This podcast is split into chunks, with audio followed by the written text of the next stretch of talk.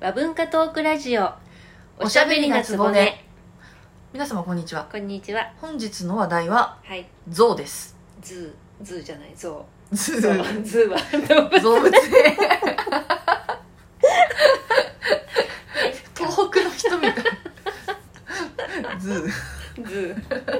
やり直しますいいえいいです面白い面白いエ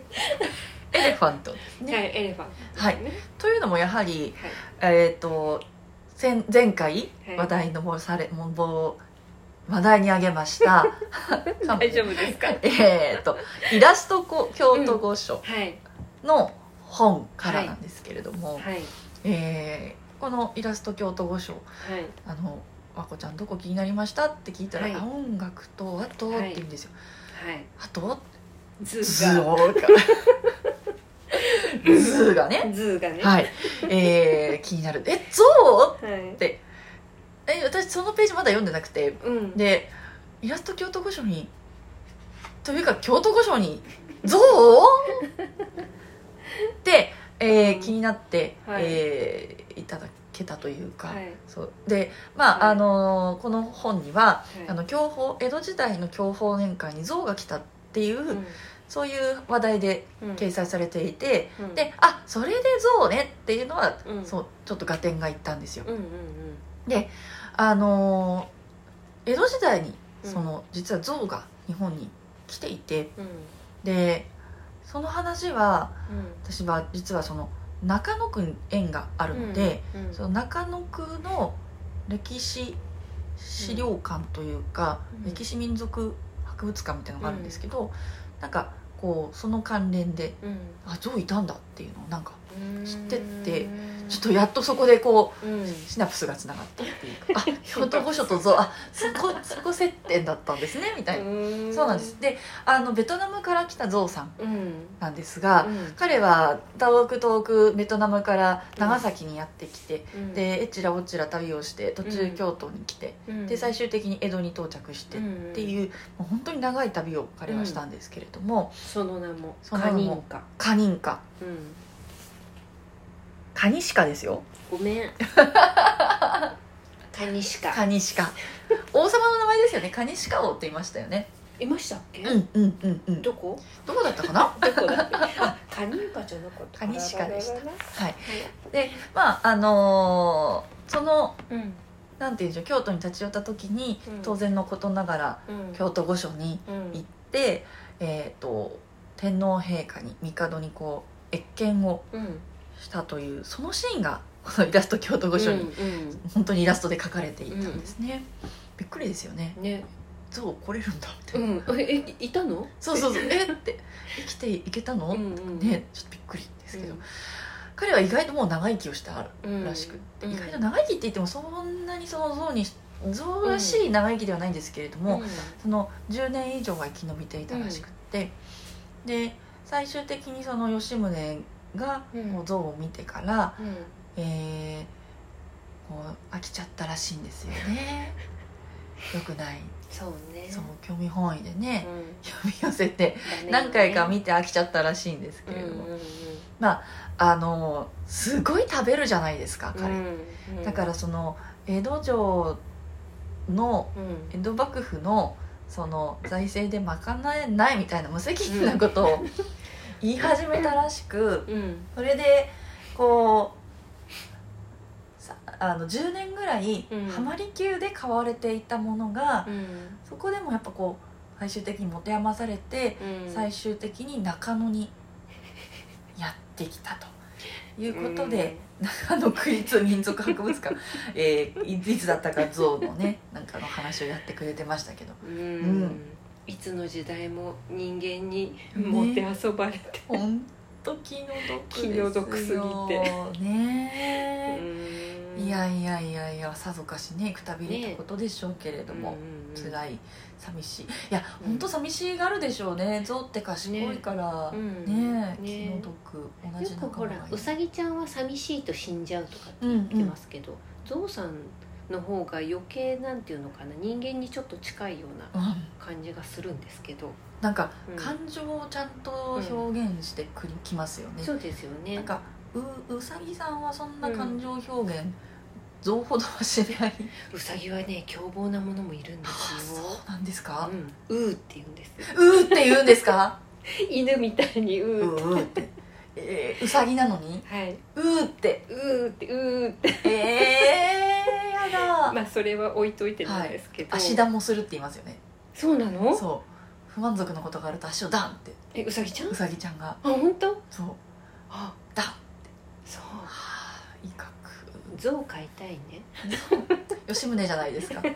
でもゾウさんほらすごく記憶力がいいって、うんうんうんあのタイタイとかもね、はいゾウさんの町があるじゃそうないでですすかよねうんお絵描きしたりとかね、うんうんうん私なんかより全然 IQ 高いかもしれないあどうでしょうわ かんないですけどでも本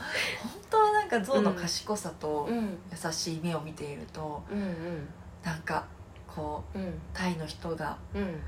あそこあれは神様の動物ってそうねね大事にした方がよくわかりますよね、うん、昔何年か前にあの「星になった少年」っていう映あ画あったーじゃないですか。あはいはいはいはいれはいでやっぱりお母さんと小僧がこううん離れ離れになっちゃう時にこうお互いで泣き合うみたいなのがあって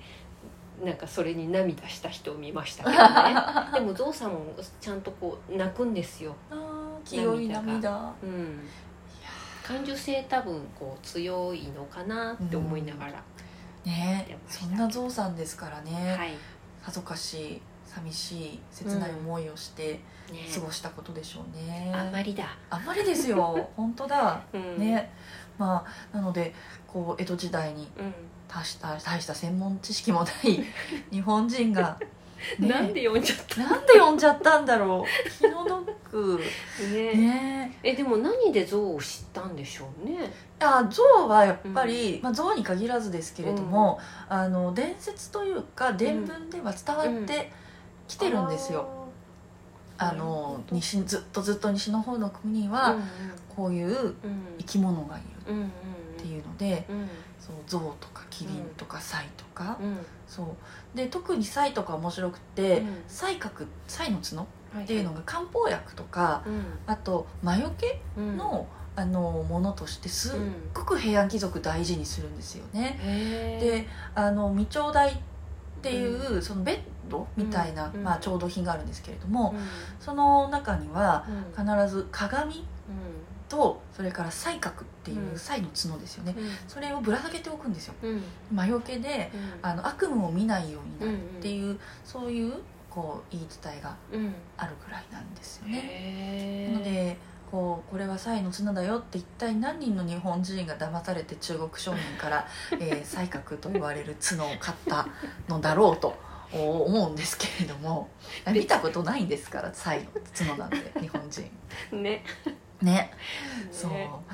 まあそんなわけで才覚珍重されてただ、うんその才正しい才の姿ってわからないので、あの結構に当時の日本人は、才の姿に関しては、とんでもない形を うんうん想像していましたうんあの私たちはもう今才っていうとあのこう、うんお花の先に一本ずっとはいこう、はい角がある、うんそういう、えー、と才の姿を想像しますけれども、当時のあのこう才をかたどったうん調度品うんうん例えばそのこうカーテンというかこうみ基調とかの,、あの壁白の布がうんこう片びらがこううん動かないようにするためにこう重しを乗せていくうんうんこうその重しっていうのはまあいろんなデザインあるんですけどその才の形っていうのがあるんですよ。陳詞っていうんですけれども、その才の形の陳詞っていうのが、あの京都御所にも今でも残っててへーうんでたまになんですけれども、うん上野の博物館で「あの京都の非業者の調度品」っていうタイトルで、うんあの常設展の入れ替え展示で出てることがあるので、もしなんか出てたら見ていただけるといいんですけれども、その彩の形をしたその重し文鎮みたいなやつなんですうけんど、うんそれがもう全然彩じゃないんで すよ亀みたいな本当にちょっと首が長くて頭に角が生えてる亀みたいな変な珍妙な生き物なんですよそれをう「ん彩」って言ってるんですよこれが彩想像力の限界かな、本当ですねそうだかうらんあのこう本当こうずっとずっと彩ってこういうのっていうのが伝言ゲームで伝わってきて、日本人がその断片的な情情報を聞いた上でうんこう作り上げた謎のクリーチャーが出来上がっていて、うんうんうんうんそう面白いカッパみたいな感じですかね。まあなんよカッパとも全然違うんですけどっていうかねこうなんかこんな感じみうたいな。うんんねその中で言うと象は比較的あの正確にうんもう象のイメージがちゃんと伝わってきてる方の動物かなとうん思います、でもあれなんですかねじゃあ伝承っていうかそういうので伝わって日本人は知ってたってことはキリンちゃんも来てたかもしれない、キリンちゃんも来てたかもしれませんね、それはちょっと私は過分にして知らないですけうれんども、ここにも載ってなかったですしなね そう